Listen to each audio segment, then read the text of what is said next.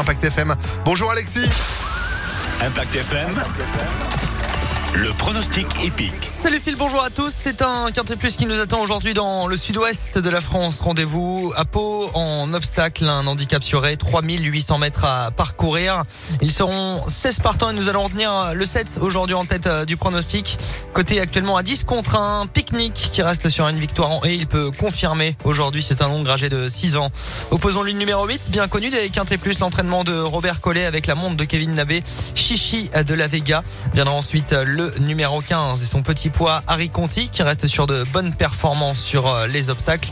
Enfin de pareil en bout de combinaison Baladin de Mesque, l'actuel favori l'entraînement de Gaby Linders auquel il faut toujours se méfier. Enfin ne pas oublier en bout de combinaison aussi l'As Grand de T avec Clément Lefebvre.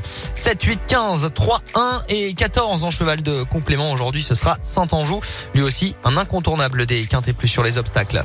7, 8, 15, 3, 1 et 14 pour aujourd'hui. Pau 13h50. Rendez-vous demain à Vincennes. Ce sera une course